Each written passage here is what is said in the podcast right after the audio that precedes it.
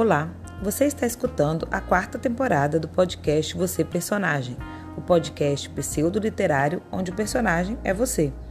Meu nome é Carla Guerson, sou escritora, leitora e uma apaixonada por boas histórias. Aqui você vai encontrar assuntos aleatórios, literatura, poesia, casos da vida real e muita conversa fiada. Vem comigo?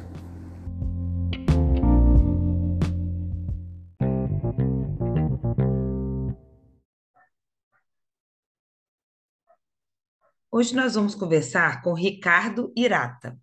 O Ricardo é autor do livro O Órfão na Estante, que é um livro de autoficção lançado pela editora Paraquedas, e hoje nós vamos conversar sobre o livro dele e sobre isso de fazer autoficção, que é uma nova tendência. Eu quero saber como foi que o Ricardo entrou nesse mundo. Mas primeiro, eu vou pedir ele para se apresentar. Pode se apresentar para a gente. Obrigado, Carla. Bom dia, sou Ricardo Hirata, tenho 47 anos, aqui de São Paulo, sou mestiço de japoneses e portugueses, é, pratico a psicanálise, psicoterapia também, casais, famílias e grupos, e me aventuro na literatura desde 2013, propriamente. E foram alguns anos, alguns projetos, e esse então, o Órfão na Estante, foi o primeiro que eu já comecei pensando, esse eu vou levar até a publicação. Você tinha outros projetos, então, abandonados? Tem outros no, no jarro de conservas. E esses outros projetos eram sobre o mesmo assunto ou outras coisas? Não, os outros eram ficção. Um era um romance de formação de um músico, o outro é a história de uma família, um, um romance que se passa com diferentes núcleos familiares. Entendi.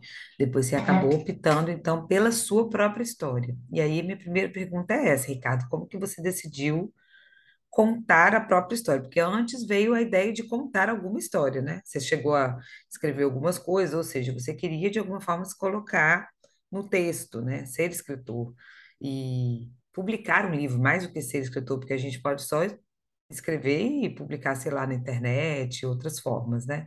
Mas veio esse desejo de de trazer um livro à publicação. E como que foi essa decisão por essa história? Por que você decidiu partir da sua própria história para criar esse livro? Como que foi essa, essa decisão? Acho assim, Carla, te ouvindo falar, a primeira é, resposta que me vem é que assim era a melhor história que eu tinha para contar. Uhum. E a gente chega a algum, algumas, alguns pontos, tem algumas situações que a gente não vê saída a gente não pensa mais que é uma escolha livre, a gente entende que a escolha ela é, ela já, se, já aconteceu. E o que fica é a, a possibilidade de, de, de, levar adiante, né, com coragem, sustentar aquilo que dentro da gente, de alguma forma, a gente sabe que já foi escolhido.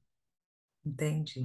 É, essa, eu estava até ouvindo uma vez um curso de escrita que o professor falava exatamente isso. Ele falava assim: não é exatamente isso, mas a fala era: a história que você tem dificuldade de contar, você pode tentar fugir dela, mas ela é a melhor história que você tem para contar.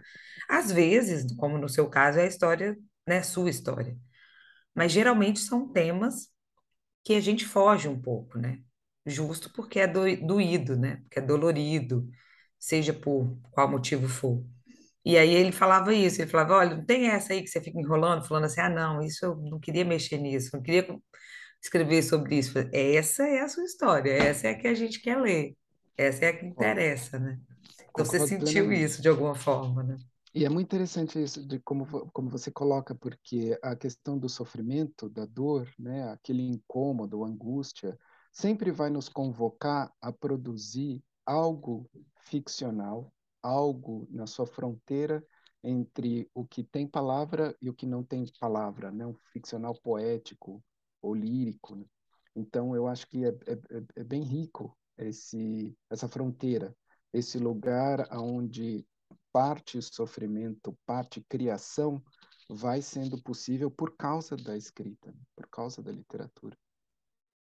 Eu achei muito interessante que você usou a palavra coragem, né? E eu tenho uma, uma amiga, ela não ouve meu podcast, então eu posso falar, que ela tem uma história muito, muito doída, assim, muito dolorida. Aconteceram muitas coisas difíceis com ela. E essa amiga quer escrever, quer ser escritora. E ela começou a escrever um livro que não tem nada a ver com essa história dela.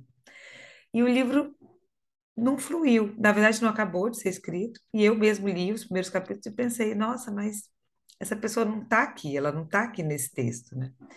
E de repente essa fuga do que realmente importa acaba a gente im- impedindo a gente de, de atingir esse nível é, de escrita que tocaria outras pessoas, né?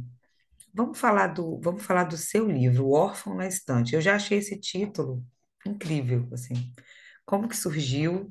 Da onde você quer dizer? Tem tudo a ver até com isso que a gente está conversando, né? De você estar na estante, você pegar para contar essa história. O órfão é você, você perdeu seus pais aos nove anos, né? No, pelo que eu li aqui. E eu queria que você me contasse como que surgiu esse título, como que você pensou nele. Sim, o, no, no, nos rascunhos, no manuscrito, né, era só o órfão, o órfão, o órfão, o órfão, o órfão, e ali eu estava, então, contando essa história entre idas e vindas, numa, numa perspectiva pluritemporal, com muitas vozes, né, vozes de, de dos pais falecidos, vozes do futuro, eu avô, coisas assim, né. E Uhum, eu levei com esse título provisório meio, assim, não sabendo muito para onde ir, até a leitura crítica, tinha uma uhum, colega, professora Carolina Zupo Abed, que fez a leitura crítica e assina a orelha do livro, querida, talentosíssima, me falou, vamos pensar esse seu título. E ela poetisa também, tem uma veia muito boa, um olhar para títulos. E ela falou, começou a perguntar, fala um pouco o que que você entende, o que que é isso. Ah, e tem esse trecho no livro que foi para a quarta capa, que fala sobre o livro na estante à espera de um leitor. Aí eu falei, o livro fica na estante, o órfão na estante, alguma coisa assim. E ela, olha aí o título, né? Então é curioso, porque às vezes tem Tipo, veio de é, você, mas através dela, ela foi a da parteira do seu escuta título. dela. É. E eu acho que é um tipo de literatura que tem muito a ver com isso. O que que a gente escuta, né? Naquilo que a gente fala e aquilo que a gente não fala.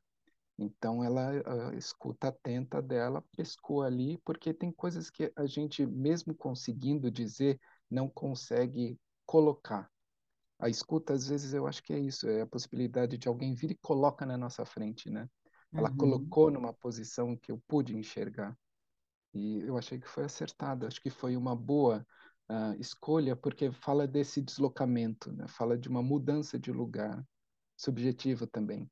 Fala de alguém ou algo, né, nessa, nessa, nessa psique, nessa história, que mudou de lugar, deixou de estar na sombra, deixou de estar oculta, deixou de estar no segredo, deixou de estar na vergonha, deixou de estar em qualquer outro uhum. lugar e foi parar numa, numa estante, quer dizer, num lugar acessível para compartilhar, né?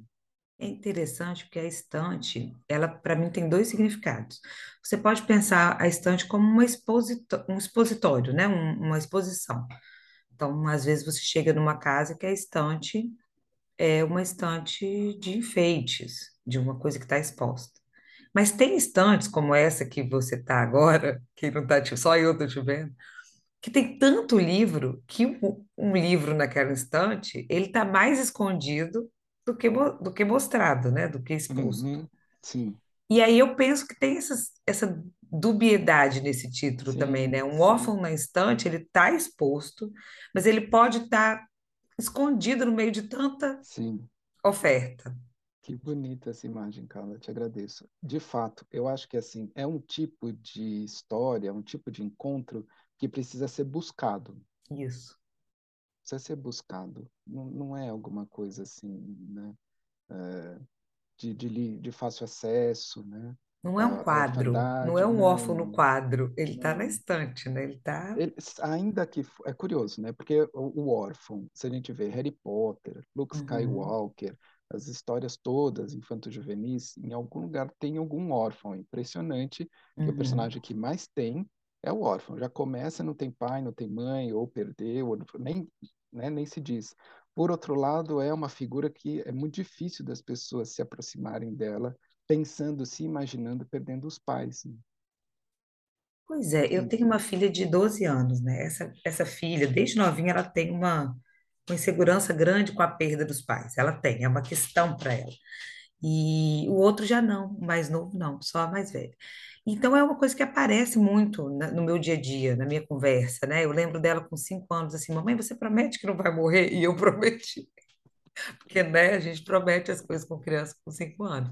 Mas aí, agora você falando esse negócio do órfão da literatura infanto-juvenil, eu fiquei pensando que talvez seja justo para realizar o pior dos medos. Então, uma criança que lê uma história de um menino que é órfão, né, ela é como se ali tivesse colocado o pior dos seus medos e, ao mesmo tempo, a sua maior fantasia.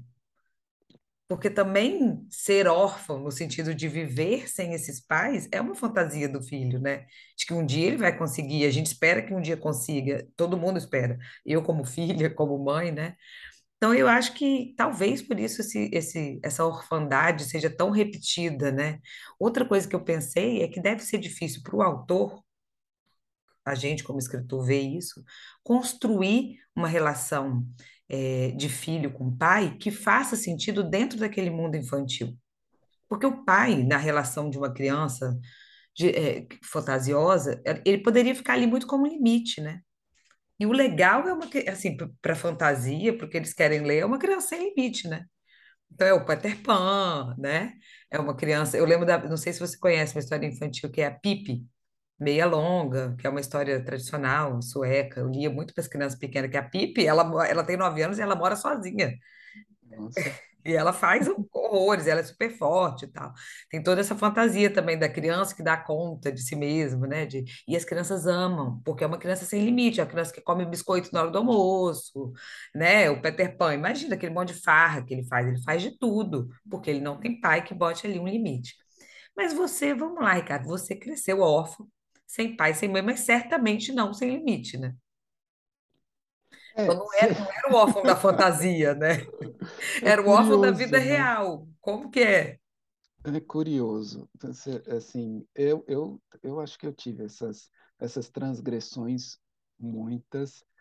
Os limites sempre foram um lugar de aventura.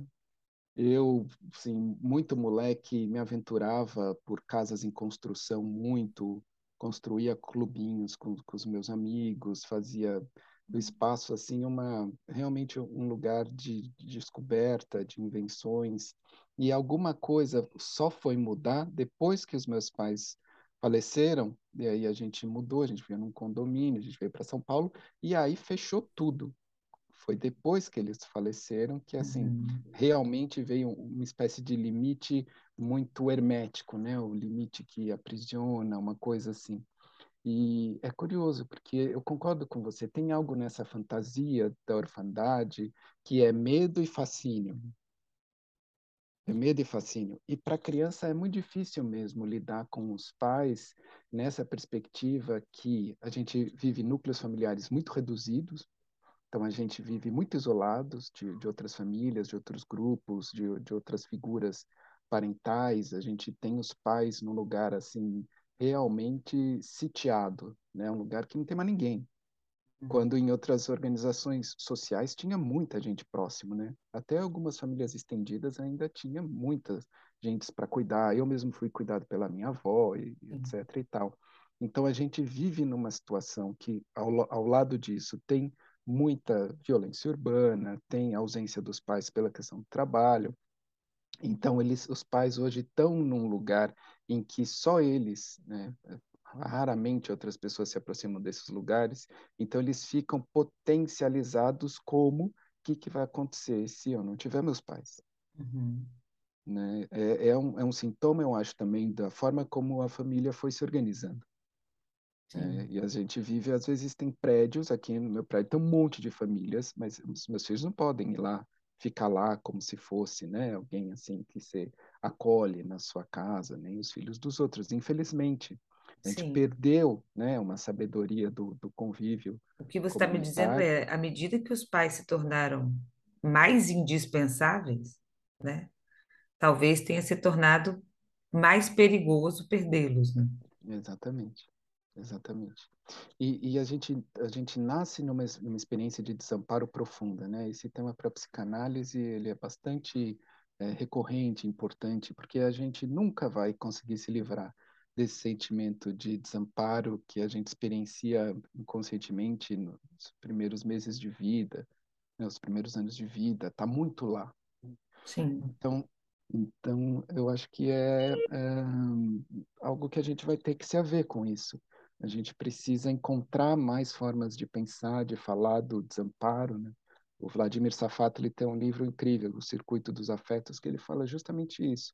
As mudanças políticas, elas precisam que nós nos aproximemos mais do desamparo e fiquemos menos no circuito medo, esperança. Né?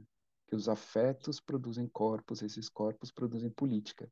E que o desamparo, ele, ele é menos tratado, menos realmente vivenciado e mais colocado como uma coisa assim, fantasiosa, que produz entretenimento, produz fantasia. Né?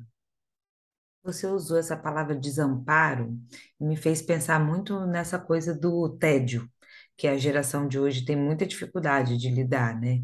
E eu fiquei pensando se não tem uma relação, essa, né? Você está desamparado no sentido de não ter algo que te preencha o tempo inteiro, pode se relacionar com essa, com essa, com esse medo do tédio, porque é justo a hora que você se, se está diante de você mesmo, né? Porque se você tem alguma coisa te entretendo o tempo inteiro, ou levando seus olhos para fora, é, fica mais difícil a hora que isso acaba. E eu tenho visto isso assim, eu lembro, óbvio, de ser adolescente, né, e, e- e criança. A gente lembra a partir de uns, talvez, sete, oito anos. E eu lembro de ficar muito tempo à toa, realmente. E, mas eu tinha uma angústia, assim, de, de não ter nada para fazer. Assim, queria fazer Uhum, alguma coisa, queria fazer alguma coisa. E aí eu penso, também não sei se isso é, é de agora, eu vejo as crianças muito assim, muito com medo do tédio, me dá alguma coisa para fazer, me dá uma TV, me dá um celular, né? Mas acho que isso talvez seja uma angústia típica da infância mesmo. A gente sempre está buscando alguma coisa para fazer, porque é difícil ficar consigo mesmo, né? Uhum. Interessante. Eu também não tinha pensado nessa perspectiva, porque me parece, né, ouvindo você falar que o tédio é quando a gente tem que se haver com o tempo. né? A gente Uhum, precisa se haver com o tempo, com a duração do tempo. E as perspectivas todas que aí vão articulando o futuro, desejo, passado, o outro, né? Como é que a gente ocupa a duração do tempo quando a gente não se descola dele, não se aliena e fica imerso só no, num, num, num prazer fácil, né? No tipo de estímulo que o entretenimento e a virtualidade hoje dão de uma forma muito simplificada, né? E eu acho uhum, que isso amplia a nossa experiência de desamparo, por exemplo, está muito eh, as crianças, né, conectadas com os desenhos, videogames, ou a excitação da tela, uma excitação neuronal, né, bem, bem direta, porque isso vai nos privando também dos afetos, dos laços interpessoais. também, exatamente. Então, quando E cessa, parece que potencializa o desamparo, né? É, Não à toa a gente vive uma epidemia de depressão, né? mesmo antes da pandemia.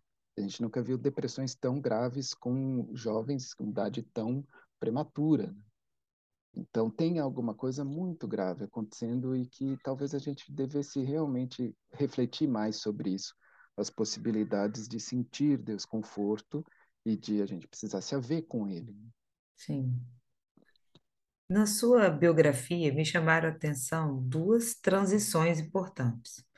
É, a primeira é que você é protético, né?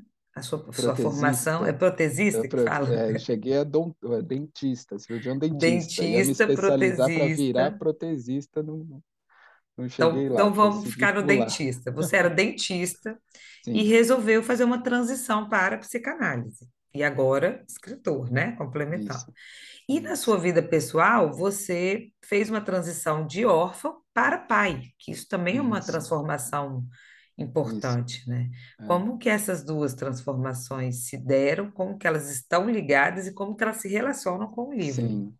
É, então, elas estão ligadas porque meus pais eram dentistas, né? Os dois tinham Hum, consultórios juntos, eu cresci imerso nesse, nesse universo de outros parentes dentistas. E quando eles se foram, ficou para mim esse vazio muito grande, né, sobre o projeto futuro. E eu fui fazer colegial numa escola que tinha separava exatas, biológicas e humanas, né? Eu comecei em exatas, depois fui para biológicas, Achava, primeiro achava que fazer engenharia, depois quer fazer medicina, e no final acabou a odontologia entrando mesmo também como uma espécie de falta de escolha. né? Quer dizer, Uhum. nas, nas famílias tem alguns lugares, né, que a gente às vezes não escolhe muito e vai para naquele, senta naquele lugar e fica fazendo Sim, algum pega aquele, trabalho pega ali. aquele papel para você. Exatamente. E aí sobrou. Minha irmã saiu, saiu fora e sobrou. Então tinha os consultórios deles ainda estavam montados. eh, Era um, um Hum, colega que alugou. Então toda a história ficou congelada no tempo à espera de alguém que fosse ali pegar simbolicamente aquilo. E aí sobrou para mim, o que foi muito rico, por outro lado, porque foi como eu fiz a mesma faculdade que eles também. Eu fui lá encontrar a história deles que eu não conhecia. olha, os dois eram dentistas. Se conheceram na, fac- na faculdade? Os dois na faculdade da, da USP, aqui de São Paulo. Meu pai foi professor muitos anos lá na prótese, né? E aí eu também fui lá, cheguei lá e as pessoas me reconheciam a sombra do meu pai. Então, Sim. também tinha esse outro lado de que eu não ia, não, não ia ali fa- podendo fazer uma história minha, mesmo que Uhum, eu fosse continuar, primeiro eu precisava resgatar essa história, dar um, um lugar, endereçá-la, né, de alguma forma.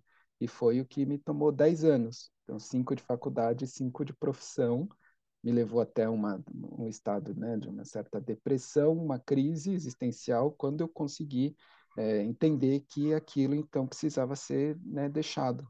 Eu precisava me despedir daquilo. Eu já gostava de psicologia, desde antes da odontologia, eu já estudava psicologia, grupos de estudo. Tem essa uhum, tia psicóloga que aparece no livro, né? Ela me levava para cursos, acompanhava ela em, em algumas palestras e sempre gostei de psicologia. entendi. E, e isso foi, né, aos poucos foi emergindo, foi saindo do fundo, foi entrando na figura, até que uma hora o fundo mudou, a história mudou e a figura ali já Você era, já né? fazia análise também, há muitos anos. Sim, comecei com 17 anos Entendi. Porque tem esse processo também, né, de Assim, não que não seja possível fazer sozinho, eu acho que tem gente que faz essa caminhada sozinho, só que o que eu observo é que demora um pouco mais, Exatamente, geralmente, né? A- O processo de análise dá uma adiantada nesse exatamente, descortinamento. Você falou 10 anos, parece muito tempo, mas tem gente que fica a vida inteira, né? exatamente. Tem gente que nunca 30, consegue 40, sair. 50. É interessante isso que você diz, e de novo o tempo. A psicanálise é um dispositivo que faz isso, né? Ela aumenta ali como se fosse o fogo do Uhum, cozimento, ela antecipa o tempo, eu acho, antecipa ela e potencializa. É.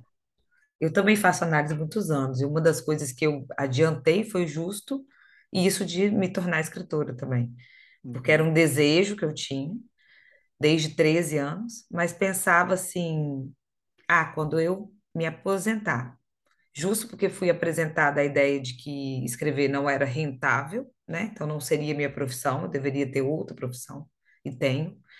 Mas, e também depois se somou a vergonha, né? Tipo, dizer coisas, me colocar, me expor. Falei, não, 60 anos.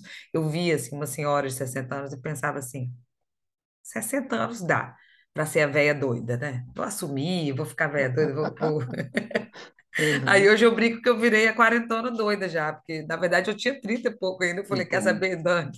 Que Vou virar a ótimo. velha doida com 30 anos mesmo. Ah, que delícia. Fantástico. Eu concordo, concordo muito. Em termos de economia, a libido também funciona com economia, né? A gente também tem Sim. uma economia libidiana. É muito mais rentável antecipar esses processos, eliminar algumas inibições, né?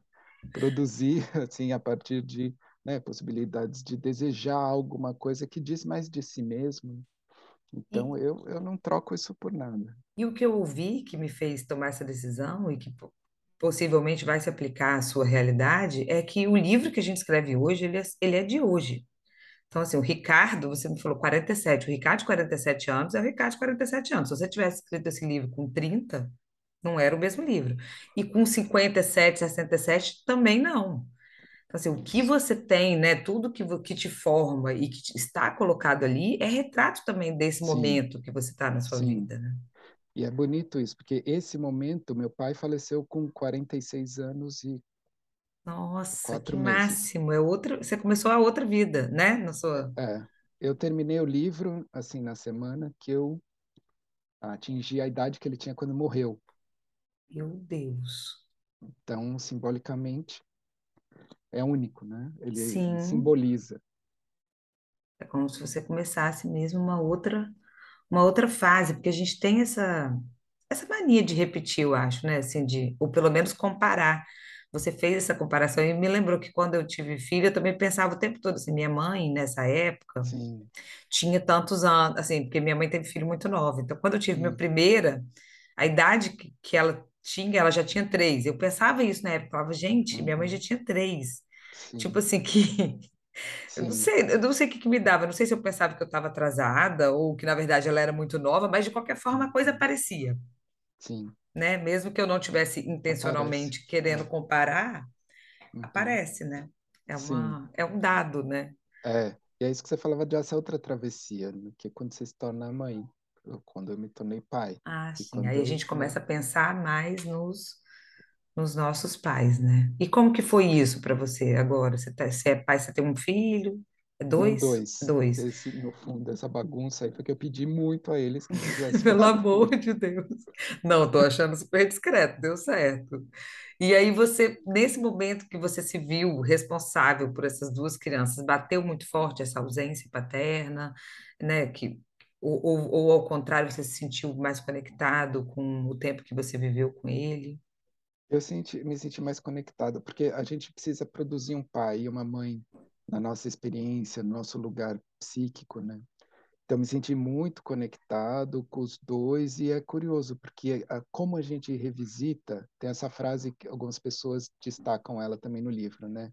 Que eu ouvi dessa tia também, que é alguma coisa como é, quando perdoamos pai e mãe, reescrevemos a própria história. E, e eu, e eu penso isso, assim, a gente ocupar o lugar de pai, de mãe, a gente repensa muitas das coisas que a gente pensou a respeito dos próprios pais, né? tem como. A gente passa a estar num, num lugar que eles estiveram e que a gente só observava de fora, como filho. E de repente a gente é pai, é mãe. Assim como os filhos vão nascendo e a gente vai se perguntando: nossa, eu fazia isso. Nossa, é mesmo, eu gostava daquilo. Ah, isso parece comigo, isso não parece comigo. Né? Como essas, muitos textos vão sendo escritos ao longo da vida, né? a partir de diferentes lugares, como se fossem diferentes personagens que a gente vai assumindo e vai conversando com outras personagens, outras figuras que ocuparam esses personagens ou fizeram esses papéis, né? E aí a gente troca, né? Por que você fez isso? Por que você fez? Por que você não fez tal coisa? E é rico, né? Isso vai fazendo uma, uma intertextualidade, digamos assim, sim. intergeracional, né?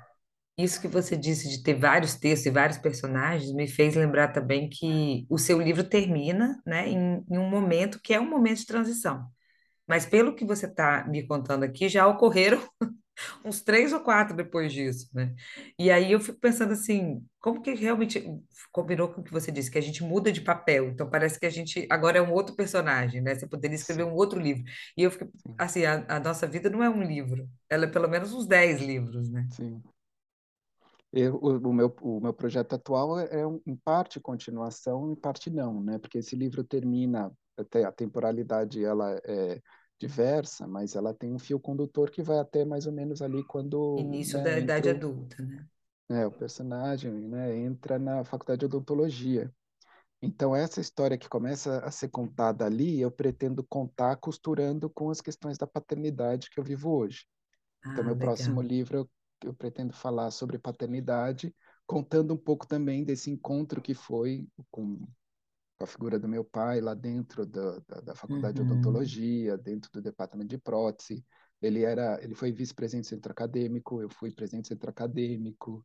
Aí um dia eu pego um livro de atas, ele tem a assinatura dele, sabe?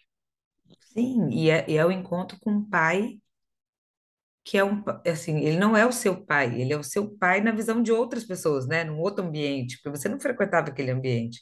Isso até Sim, para quem tem pai vivo é, é um, um encontro estranho, né? Assim, sim, eu lembro de ver minha mãe, por exemplo, no ambiente de trabalho quando eu era jovenzinha, acho que é pré-adolescente, e achá-la estranha, diferente, sabe? Ela se portava diferente, ela se vestia diferente, assim, até o sim, jeito de falar dela era diferente sim, do que o, o que a gente via em casa. Então, aque- aquela mãe no ambiente de trabalho, ela é, ela é uma outra mãe, né? Ela é sim, uma, ela é uma outra pessoa, né? sim, E você teve. Claro, é ma- mais difícil ter que correr atrás quando a pessoa não está ali fisicamente, né? Mas esse É, encontro com a pessoa exercendo outro papel sim. é interessante também para. É, é rico, porque a gente vai transcendendo a figura dos pais em direção à figura das pessoas, né?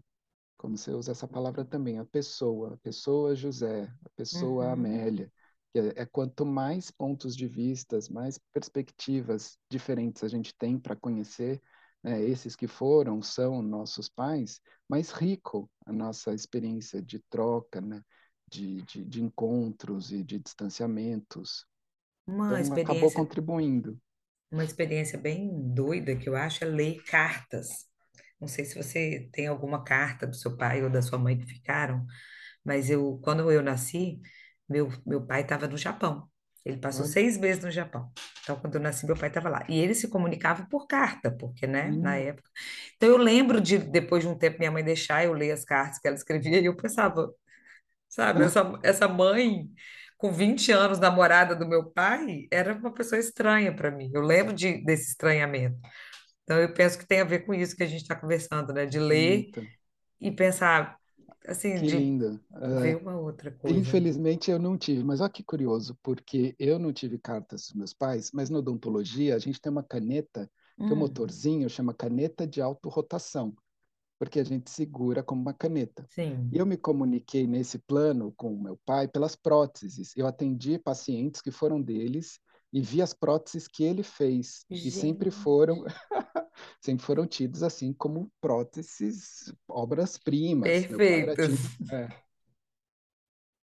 Então Gente, foi que loucura. curioso. Aí você olhava e É, foi meu pai que fez. exatamente. Tem uma tia que eu precisei mexer numa prótese do meu pai, tocava assim, ninguém tocava no- nos trabalhos do meu pai. Falei, não, isso aí que seu pai fez, não, não põe a mão, porque isso aí vai durar mais uns 30 anos, né? E ele era tido como um grande protesista, né? As próteses dele eram lendárias, assim. E de fato. E, então eu acho muito bonito tudo isso. Ah, eu acho também. Eu acho muito simbólico também você poder se comunicar. É é uma coisa duradoura, né? Eu achei muito bonito isso que você colocou. Engraçado achar a prótese bonita, né? É uma coisa, é uma coisa que a gente não espera, mas realmente é uma sim. marca. E é uma obra de arte, assim, é bem É, parecido com, com uma é, escrita mesmo, é, com uma sim, carta. Seria como se ele tivesse escrito livros mesmo, né? Assim, coisas que você pode sim. acessar depois de um tempo. É bem É bonito incrível, mesmo. porque assim, na prótese a gente fala que é a arte do invisível. Uhum. Uma prótese, quanto mais perfeita, menos ela parece prótese. Então é uma obra de arte um pouco pelo negativo, né? Aquela que assim você não sente dor, ela não solta, ninguém repara que é artificial. Então essa espécie de artificialidade que produz vida. E eu acho Sim, que a literatura tem isso, né? Tem. toda a arte. Mas tem essa, essa sensação de você fazer parte de um texto, como uma imersão, onde o artifício desaparece e você entra na obra, né? Eu acho que é Sim. um pouco esse o efeito, paralelamente, né? Quem diria que a gente conseguiu relacionar prótese com literatura? Olha Estou que muito, beleza. Eu, estou isso muito continuar essa orgulhosa. história. É, Adorei, te agradeço, cara.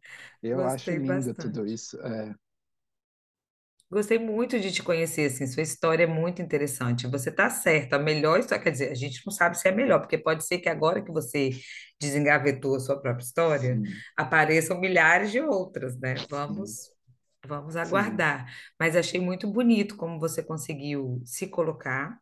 É, o texto é tocante, é um texto que a gente consegue se identificar e, ao mesmo tempo, sair de si, porque assim, eu acho que esse é o maior desafio da autoficção, né?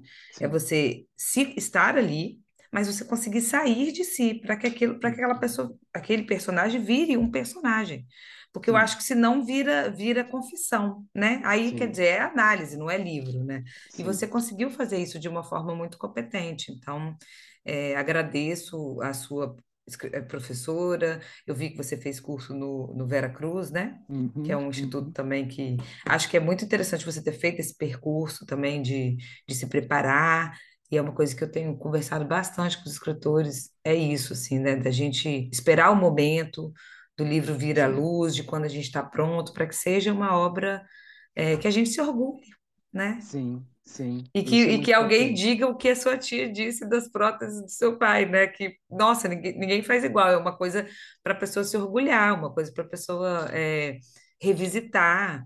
E, e, poxa, seu livro, com certeza, suas próteses também deviam ser dessa, mas eu não, não, tenho, não tive a oportunidade de ver. ótimo. Mas seu livro certamente faz esse papel, assim, de um, de uma coisa que veio para ficar, né?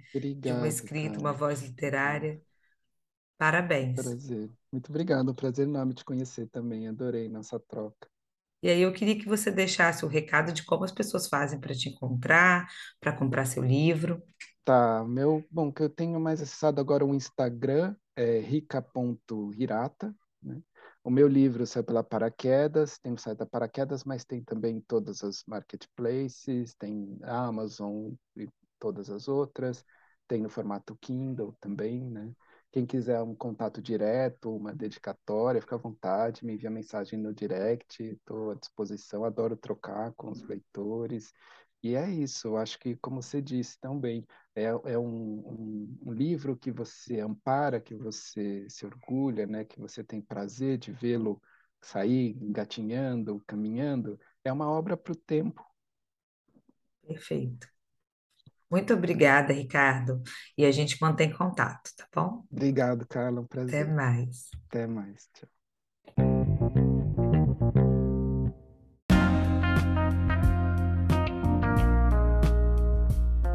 Você acabou de ouvir mais um episódio do podcast Você Personagem. Para saber mais sobre mim, trocar ideia e acompanhar os novos episódios desse podcast, me segue lá no Instagram, arroba Carla Guerson. Vou adorar ouvir tudo que você tem a dizer. Até a próxima!